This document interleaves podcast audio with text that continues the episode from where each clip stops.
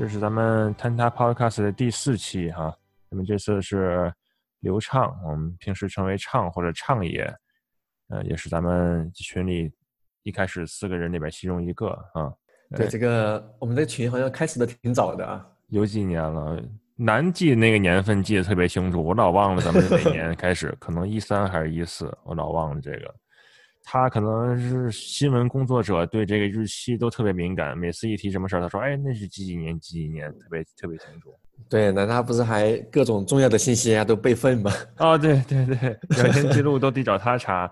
咱们那个聊天记录他那是最全的，不过他那会儿也缺了一点，他好像手机丢了还是坏了有一段，然后那个就没有。哦，不过很少。反正备份的人多，无所谓了。你现在刚刚回国了哈？对，回国了。嗯。回国一个月不到吧？嗯，哎呀，这也挺麻烦的。刚开始啊隔离，后来呃去医院治病，又待了一段时间。然后现在啊刚刚住下来，我们呃马上开始一段新的工作。从现在开始就正式定居成都了哈？对，现在正式定居成都了。哇，我觉得成都特别好，是吧？啊，各种资源也隔得特别近嘛。啊，虽然滑雪可能没那么方便了。那攀岩、登山这些资源，我觉得还是非常便利的。现在回来以后，有没有先把严管那些的分布给给摸清楚？呃，这项工作已经很早就开始了。呃，但呃，回来之后就去了一个严管，好像是叫大悦城吧？哦，还在一个商场里面，然后在一个顶层，呃，好像马自达开的那个严管。哦，怎么样？感觉那边是那是一个报时馆吗？有有顶绳吗？呃，都有，只不过两个区域都不是特别大。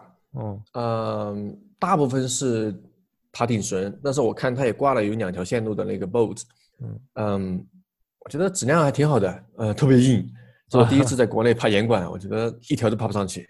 我回北京爬的时候，在岩石还有那个阿豪开的那个叫耗时吧，对，耗时也去一次，觉得国内的硬线真的是挺硬的，比北美硬太多了。对。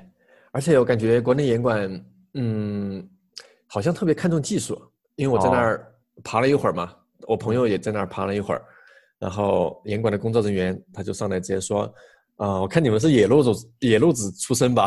哦，意思就是我们的脚法不精湛，是吗？对，那是怎么样？他们有那种科班是吗？有专门教的这个哈？那那不知道，反正我觉得他们的线路反正挺有技术性的。哦。我也记得在北京爬的时候，感觉脚点都特别小，特别特别抠。对，风格是挺不一样的。好像国内定线跟那个日本那边影响受的影响比较大哈。嗯，那我就不知道了。哦，南对这些那个研究比较深。嗯，他那边那个那岩壁是怎么样的？他人工岩壁是有那种防滑涂层的，还是那种光滑的那种面啊？呃，有防滑涂层哦。嗯，我看那个配色的话，其实挺像那种 Autopia 吧。哦，Autopia。嗯，对，它爬线的那部分，嗯，好像有一点点小羊角。呃，报时的部分，差不多一半的是直的，一半的是带点羊角的。哦，生意还不错。是吗？那，现在疫情刚过，那个严管什么这些复工的都还都还不错哈。复工了，对，那个成都嘛比较安逸，这边茶馆、网吧、娱乐场所是最开始就最早复工的吧？哦，北京好像我那我看那个 Instagram 上岩石发的那个，那边也复工了，但是他们进那个园区的话，跟以前的入口不太一样，好像挺绕的，哪块要测温度啊什么，绕来绕去，然后最后绕到那个严管里面。哦，我看到那个那篇文章了，大概就是说他们需要严管的人出来接你，对吧？跟一个攻略一样。对，北京还是现在还是管得很严的。嗯，那那边怎么样？你准备什么时候去室外试试啊？嗯，哎呀，这个东西不好说啊。这个马上开始九九六了。哦。那有年假吗？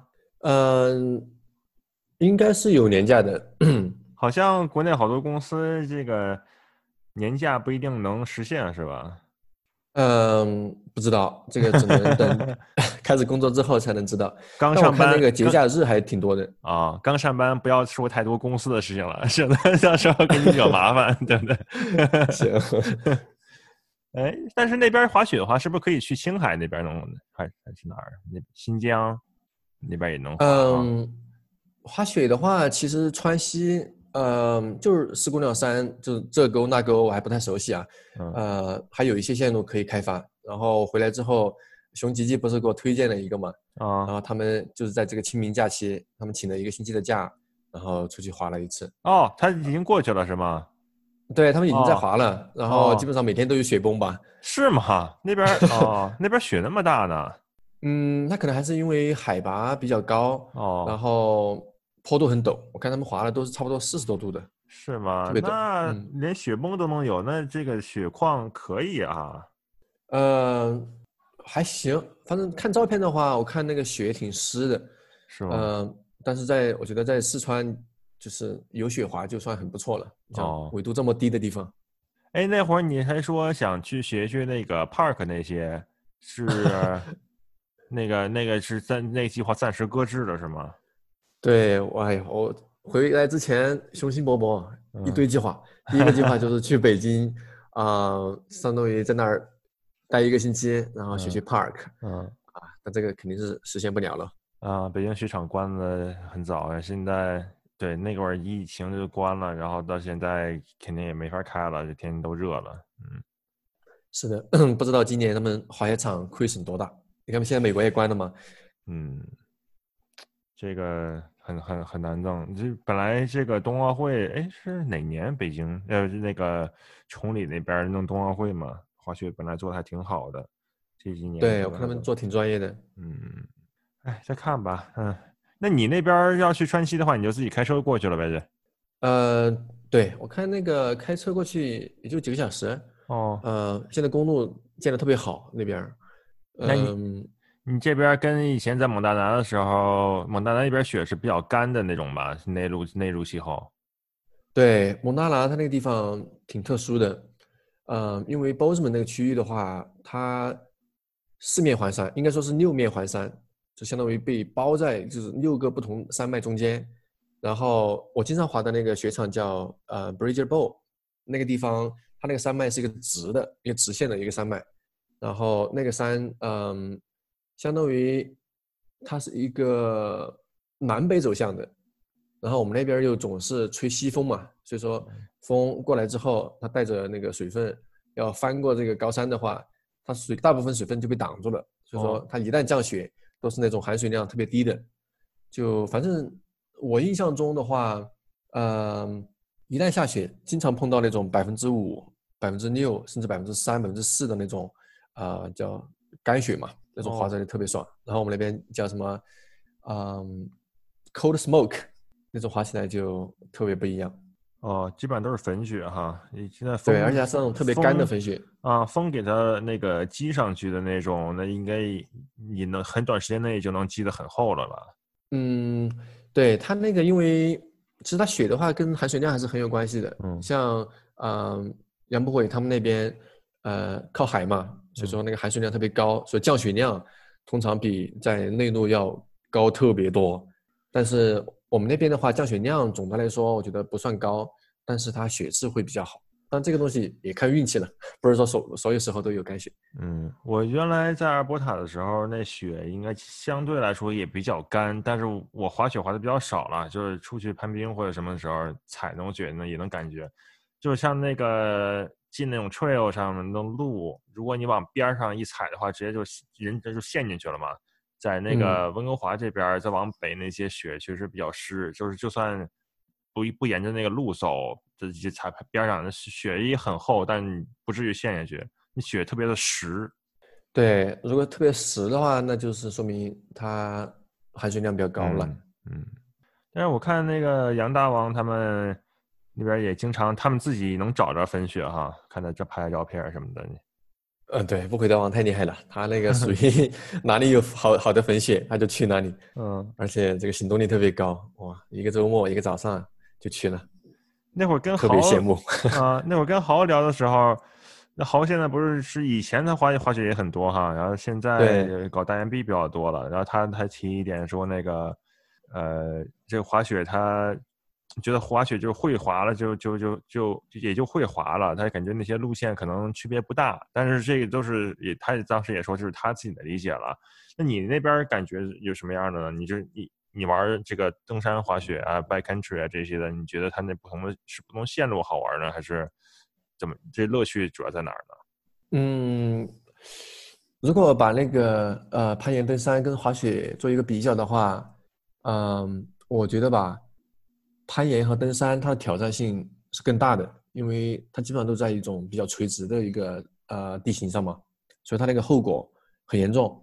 同时，嗯，反正因为我自己恐高，所以说我觉得我在攀岩或者爬山的时候，嗯，害怕和那个享受乐趣这两者之间的比例，嗯，我觉得害怕可能多一点，对我来说的话，嗯，但是它那个进步的空间就会。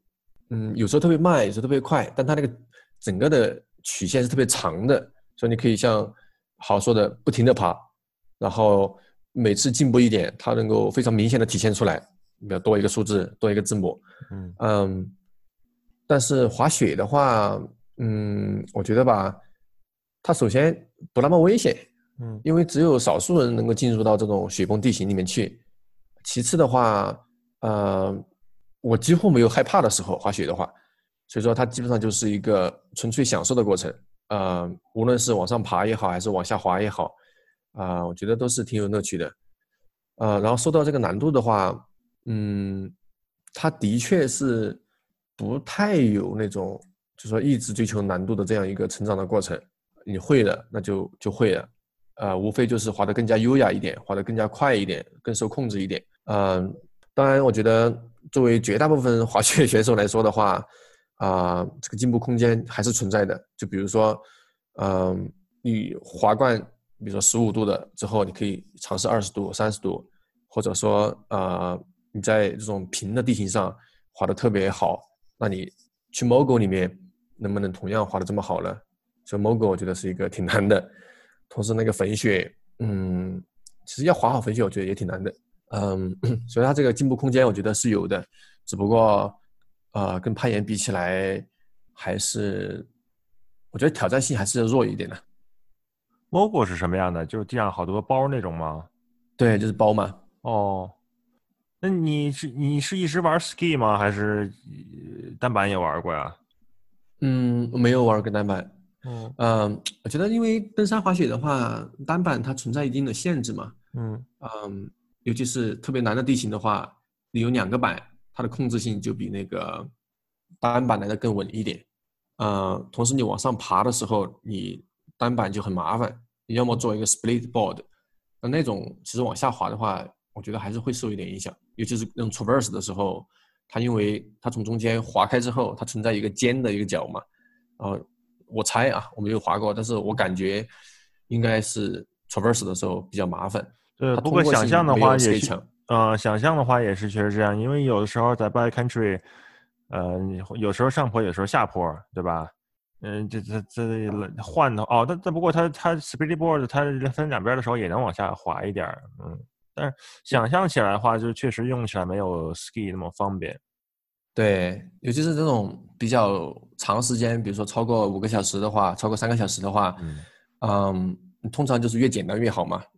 就是如果你没有水袋的话，你想象一下，你还要把水袋从包里面拿出来，然后这一个过程，它你至少你得停下来，然后同样的道理，如果切换雪板的话，啊，总会多那么几个步骤。虽然它耗时可能不超过一分钟，但是总归是比较麻烦的，我觉得。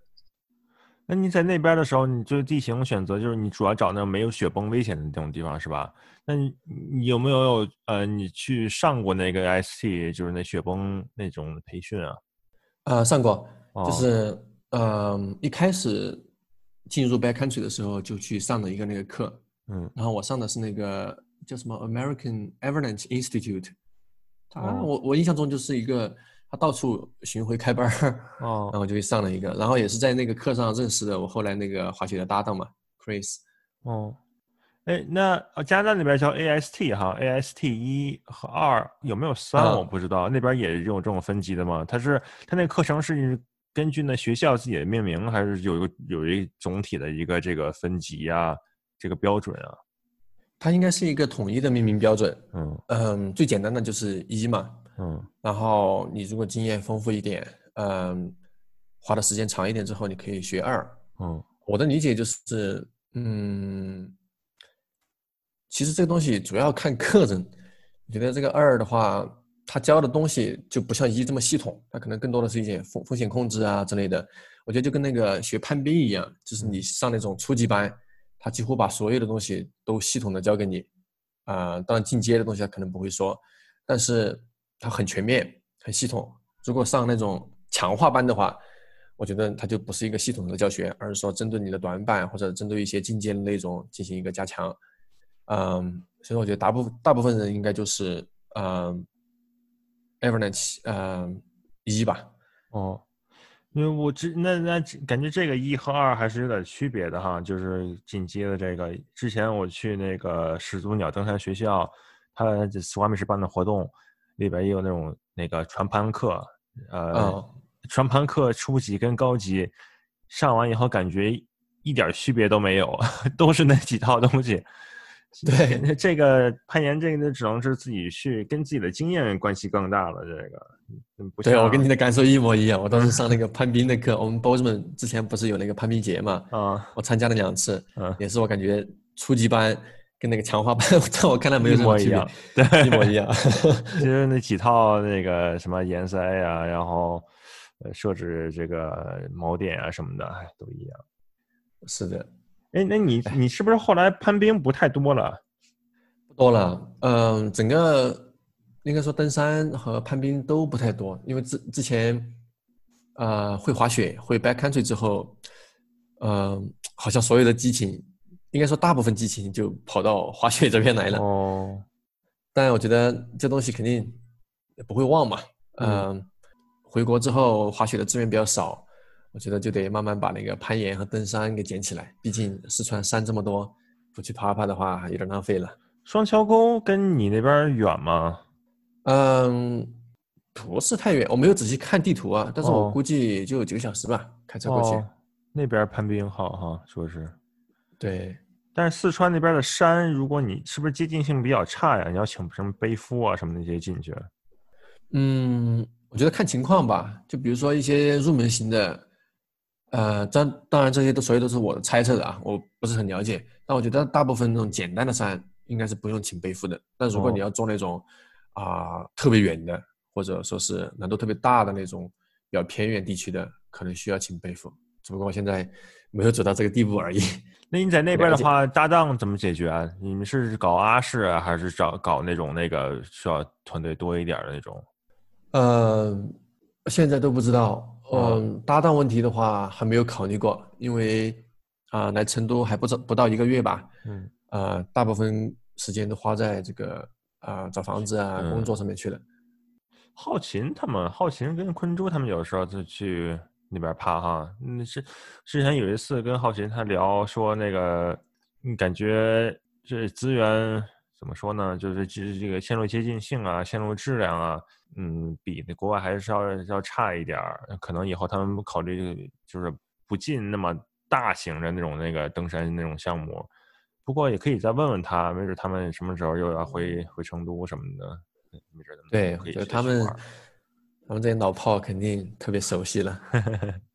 那那你之前我记得你在那个蒙大拿的时候，经常跟一个叫叫 Shine 的那个一大神是吧？当时哦，对，肖恩，对，肖恩是相当于带我入门的吧？哦他他自己特别厉害了，嗯嗯，无论是专业上面还是说就是攀岩登山方面，他比较有意思的一点就是，他是直接进入登山的，因为他读高中的时候，就是那个时候呃最火的那个登山的人叫 Alex No 嘛，是啊 Bozeman 那个本地的 Alex Snow 后来雪崩死掉了，啊呃，他就受他的激励很非常多，他就直接进入登山的，相当于他跳过了攀岩这个步骤。他认识、嗯他个人认识 Alex Low 是吗？他个人不认识，哦但据他说，在他读高中那个年代，Alex No 的名气特别大，哦，可能就跟现在基本上 Tony Callaway、Alex 基本 Honnold 这种级别的。哦，基本上是那那时候的偶像了哈。对，然后他就直接进入登山了。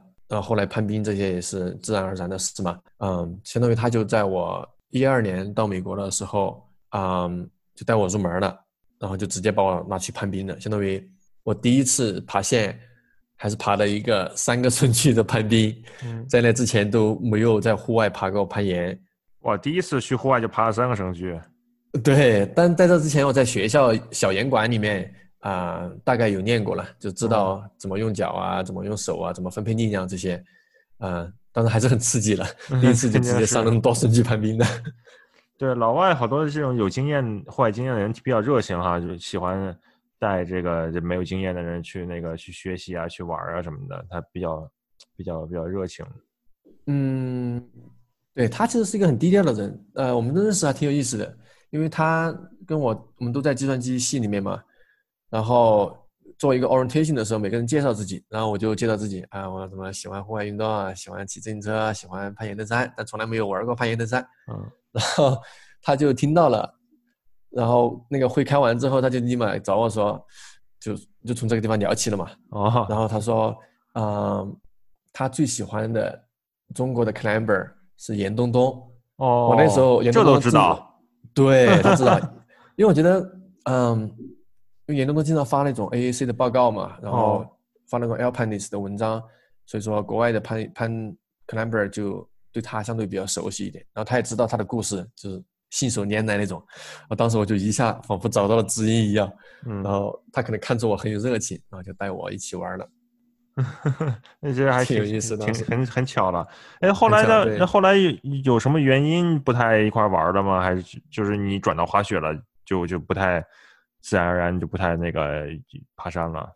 嗯，还是因为我毕业了吧？因为他当时他读了博士嘛，然后博士之后留校了，然后我就去上班了。哦，然后这个嗯，相对来说就不像以前在同一个办公楼那么方便的，然后。相当于我跟他就一起爬了两年多一点吧，嗯，在之后就换了一个搭档，嗯，换了一个搭档，他就主要是攀岩，然后，然后他就带我去开线呀，各种去看那种啊新的区域，就主要是另外一个人叫叫 Zack，哦，也是老外，也是老外，哦，对，相当于我攀岩登山就这两个搭档吧，主要的话，嗯，到现在就总结下来，我觉得有个很大的问题就是，呃。我的水平，无论是跟 Zack 也好，还是肖恩也好，相差太多了哦。然后他就不是一个平等的地位，嗯，做决定的时候，我可能话语权就很小哦，不是那有那种互动那种感觉哈，有点像被人领着走了。对，就他肯定会问你了，问你的意见，因为老美我感觉通常也比较尊重人，就是他会说一下，但是他也基本上就是礼貌性客气一下哈。对对对，他这个。那个说话的分量肯定是不一样的。同时，因为我比较信赖他嘛，所以说他做什么决定，我可能啊很少去质疑。然后这样，所以说风险上啊，我们爬的线路不存在太大风险。但是我觉得这不是一个长久和健康的一个搭档关系，就不像你跟杰森这样，嗯，大家说话一样的分量。嗯，也是。嗯，那后来阿超他是那个是在那边蒙大拿的时候就认识的吧？对阿超，我们在蒙大拿认识的，他在他也在 MSU 上学，嗯，呃，不过他好像主要是去了加州之后才开始啊大量的攀岩的，我印象中，嗯，我就知道他后来伤了哈，他养了好长时间伤，对，呃，之前受过一次伤，阿超滑雪也特别厉害呀，嗯，在在蒙大拿的时候，你们俩主要是一块学滑雪，嗯，对，我们一起滑雪比较多一点。呃，但他去加州之后也回来过好几次了，也一起爬过了。哦，我们那次去 Vegas 就是南来的那一次嘛，嗯，啊，阿超也去了，嗯，那次南说那次你也去了，我我因为我对那次你们群机了解不太多，我我以为我我我都没印象，你也你也去了，然后我就想，畅平时 攀攀冰、滑滑雪、攀岩，他也居然也去了。对，那次也去了。那次因为来来一次不容易嘛，然后我们这儿去，就 Bozeman 去 Vegas 挺近的，是吗？啊，但是我只待了一天，我本来可以待两天的，但是误机了。哎呀，那次搞得稀里糊涂的。哦，哎，这之之前那次其实你是两次都在，然后咱们在 URI 攀冰那次哈，URI 那次是几难记特别清楚，一五年还是一四年啊？一应该是一五年，一五年。对，那次哦，那次太好玩了，我觉得那次那次人也特别全，而且那次是我们第一次群机嘛，对，所以感觉不太一样。对，好多人都是一直都是神交都没见过，到那以后 所有人都见了一下。嗯，是的。哎，那那时候一五年的时候，你是不是已经不太攀攀冰了？还是那时候在蒙德纳的时候也还在玩一点儿？嗯，那时候爬的挺多的，那时候攀冰、攀岩都还挺活跃的。呃，其实重心转到滑雪，也就是最近两年吧，我觉得。那现在回国以后，主要准备准备跟南一样吗？南之前他在美国的时候暴食比较多，然后现在回去以后开始开开线呀，然后玩运动攀啊什么那些的。你觉得你有这你有希望转成这样吗？玩运动运动攀多一些？嗯，我觉得我的爱好更多的是一种那种往上爬。那种辛苦的过程，那种探索的过程，所以说我觉得，嗯，就说如果非要从运动攀、暴食、啊登山，嗯，传统里面选的话，呃，我可能更喜欢那种室外的吧。对，我是实际上是实际上是这次是第一次知道你你有恐高啊，那你那嗯，但你又说你这攀登这种探索这种过程，那就是。我我之前听那个 Mark Mark Twain 讲的他的故事的时候，也是他一开始刚入门的时候也恐高，后来他是怎么着练武术还是什么呀？就克服那心理障碍。那你爬的时候，他这种恐高感觉是是是什么样的感觉啊？恐高就是嗯没有安全感嘛，就是你往下看的时候啊会觉得害怕，同时嗯最直接的一个体现就是说，在一种很暴露的路线的时候，你会不自觉的。Over grip，哦，嗯，我觉得攀岩之后，这恐高克服了很多了已经，但我觉得还是很难彻底克服吧。这毕竟是跟，比如说怕蛇、怕高一样，写在 DNA 里面的东西。嗯啊，因为这个东西就是天生的哈，不是说，因为 Jason 那会儿讲过一个，他他有个同事恐高，而且他们那个工作室检查桥梁，经常得从桥上往下掉，然后去检查那个。桥墩子呀，什么那些的，做测绘什么的。那他有同事就恐高，就一点都不敢嗯做那些事情，他就只能干别的活儿。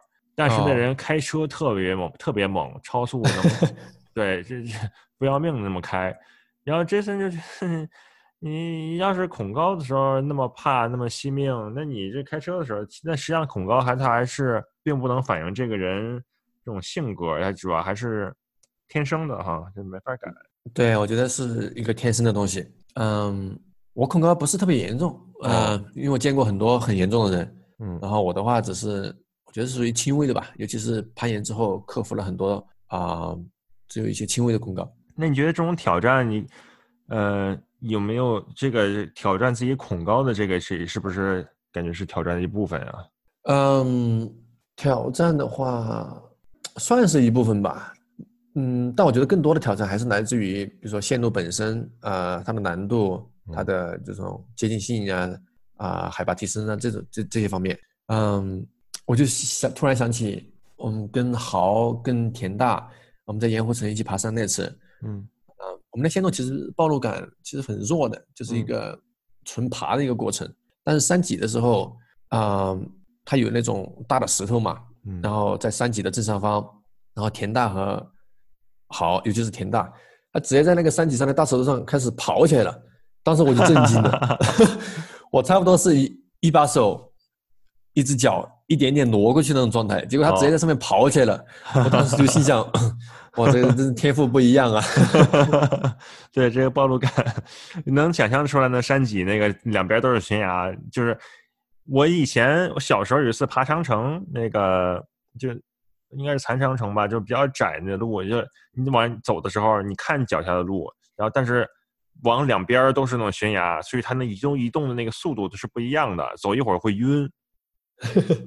是的，嗯，我倒不是并不是害怕，但是就算是没有恐高的人，在山脊上那 走起来的话，也会可能会时间长了会有点晕，但跑起来这个真的是有有天赋了。对，我觉得他俩是一点恐高症都没有那种感觉。嗯啊、可能一部分也来自于他们呃技术好，然后呃在这种地形上比较习惯吧。嗯嗯，感觉可能时间长了，我是想想是去年，应该是去年夏天的时候，有一次出去干活，就是我们去那个电影现场啊那些干活，然后有一个地方需要我们上去拍照，然后那个地方它是嗯是没有梯子，第一怎么着用脚手架什么爬上去，当时我就觉得心里有点毛了，虽然咱们爬山什么的时候出去。这个这个有的时候有暴露感啊，什么爬这些这都没问题，但是那种换一个环境，感觉一个工作环境的话，你就觉得就不想去冒这个险了，心里对感觉又是又是不一样的。对，我觉得，嗯，对，这跟那种把这个当成一个工作，或者说是，嗯，从小就是经常爬树啊、爬高啊，啊、这种感觉还是不太一样。那因为攀岩，我们就在一个可嗯控的一个环境下，做一些有挑战的事情。但比如说村里的孩子，他去爬嗯树，啊，或者去当脚手架的工人，嗯我觉得那种感觉是很不一样的。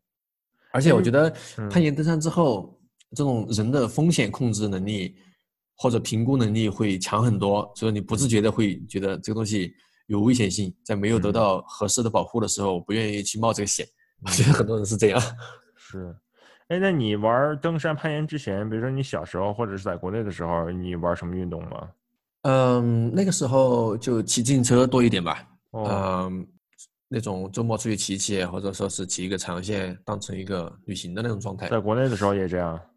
对，因为我觉得 骑自行车算是嗯唾手可及的一个一个事情吧，它不像攀岩、登山需要那么多呃客观的条件你才能够实现啊、但是在国内的时候就已经很向往攀岩呀、登山呀这些运动了。你小时候是一直在湖北是吧？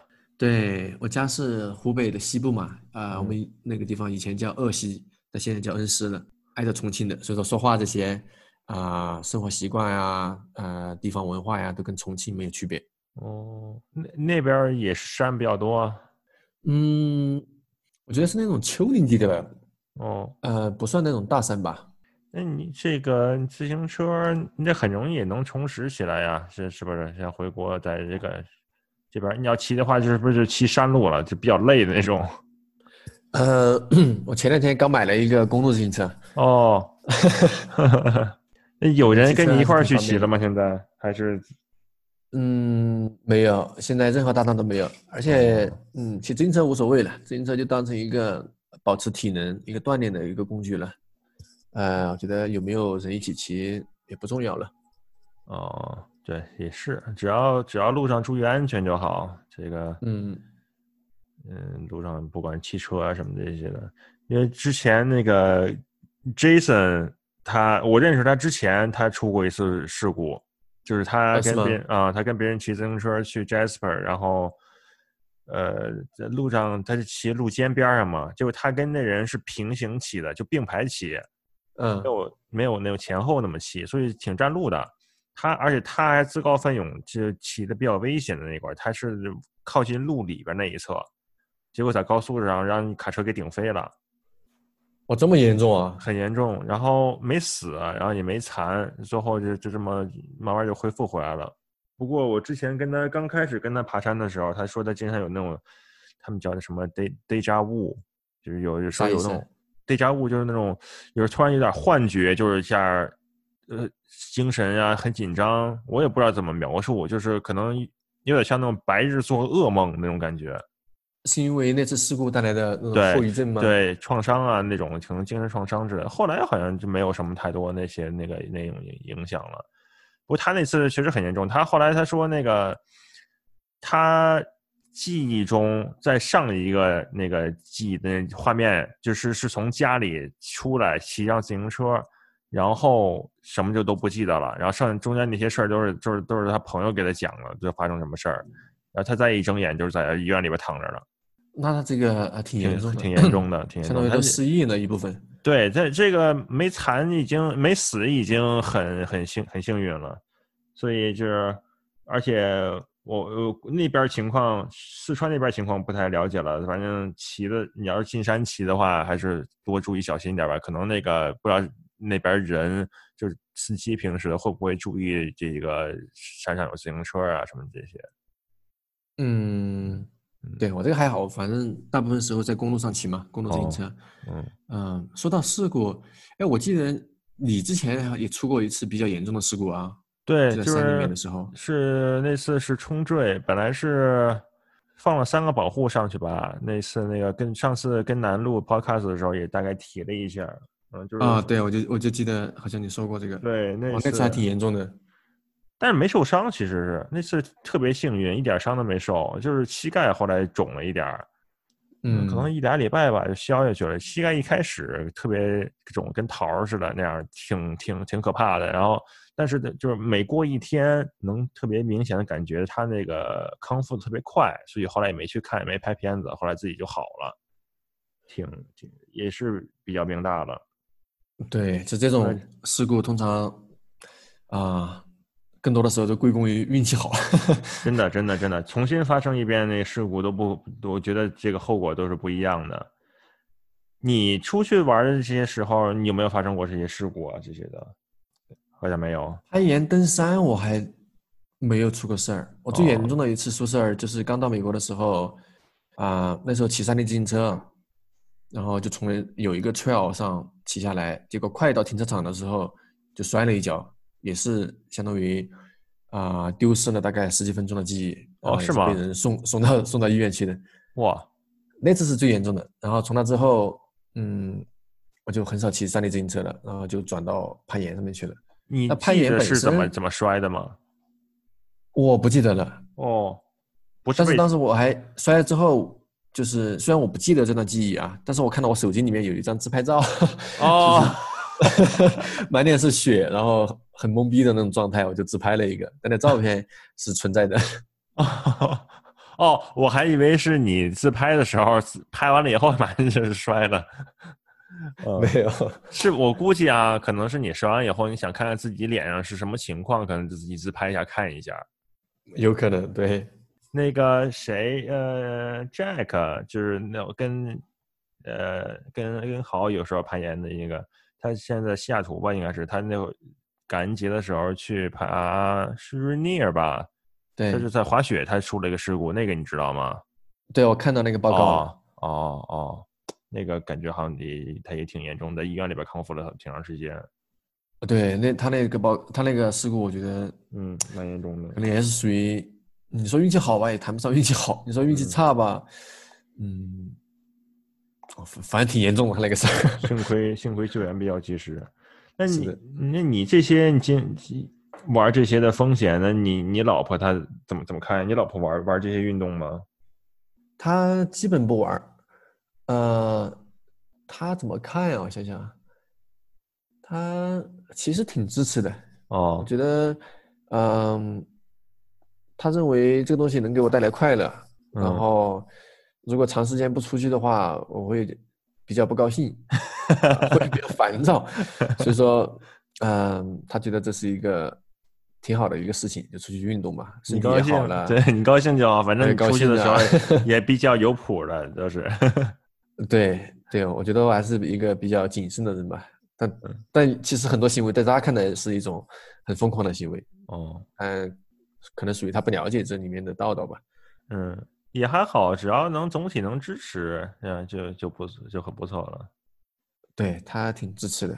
其实像我就是嗯家里人这一块的话，嗯，虽然他们谈不上支持，但从来不反对，也哦很少提这个事儿。哦就是我我觉得也是一个默认的一个态度。哎，咱们也就是从刚开始大学的时候，大一基本上大家也都快毕业的时候，那会儿认识的。那时候也基本上就是个大孩子哈。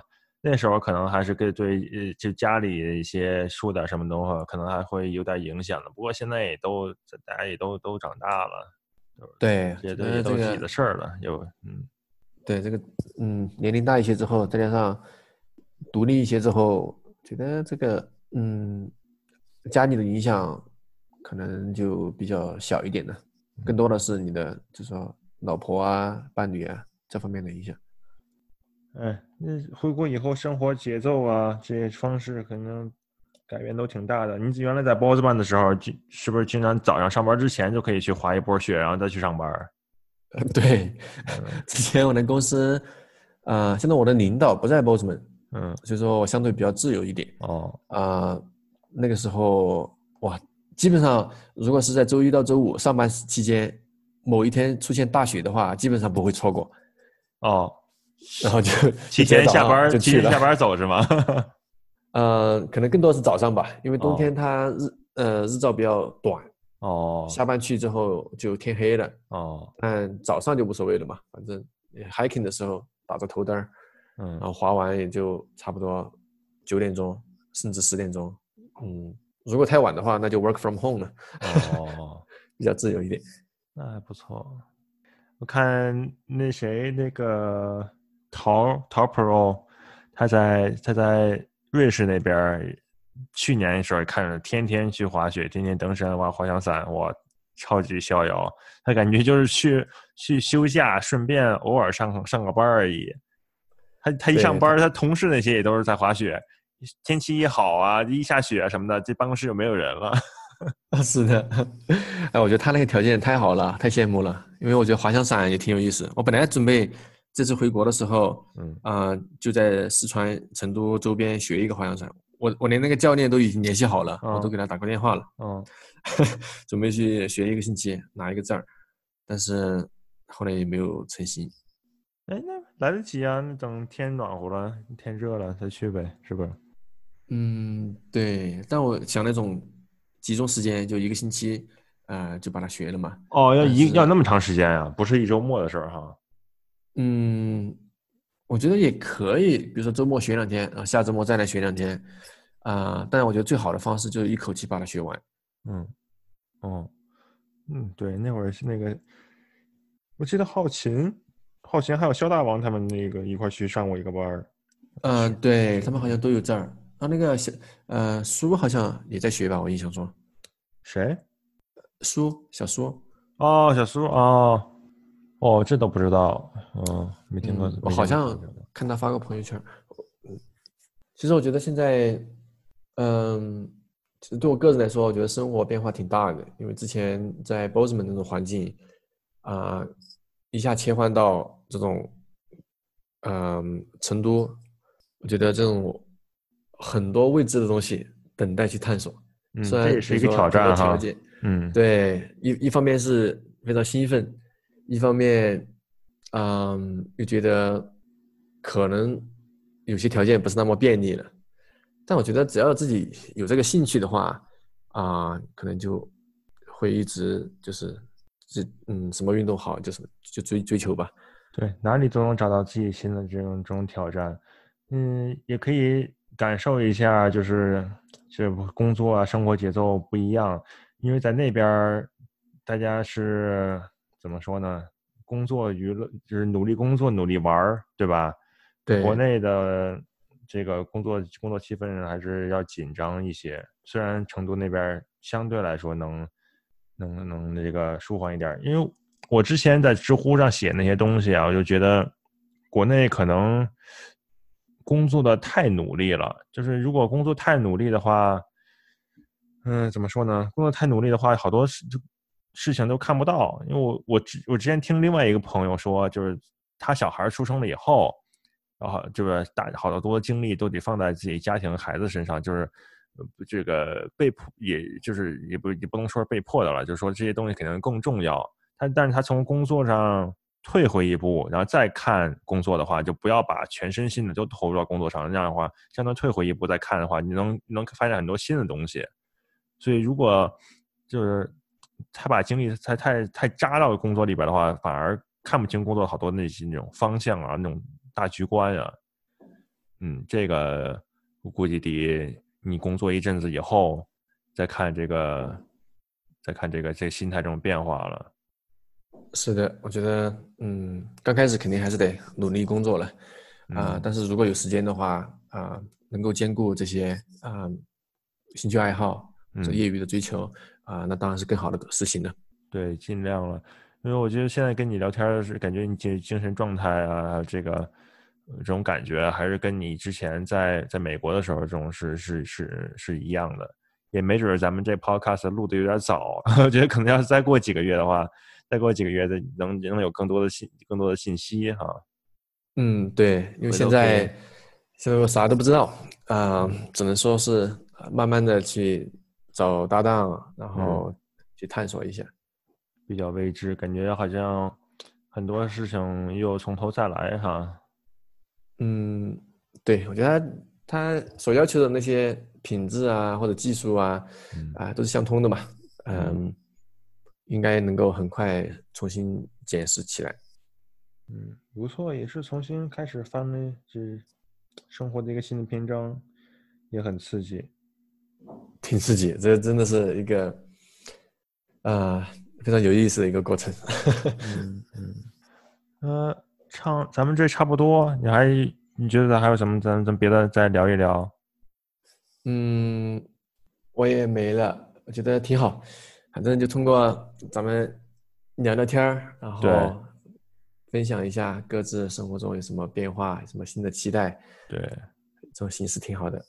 我觉得等，嗯，不管是你跟浩琴他们，或者是熊吉吉他们那个那那什么时候再出去玩，然后回头再弄一个这个。Trip report 是吧？登山报告啊，或者是什么报告啊？然后回头咱们再再聊一下。估计过几个月时间，你在国内生活这个也稳定下来了，是吧？啊，这个是工作生活，这个又又有新的体验，咱们可以再再多聊一聊这些变化，有个对比。嗯，也多谢你今天的时间，然后咱们，呃，咱们今天先这样。行行行，好的，好，下次再聊。哎哎，多谢多谢，好，哎，再见。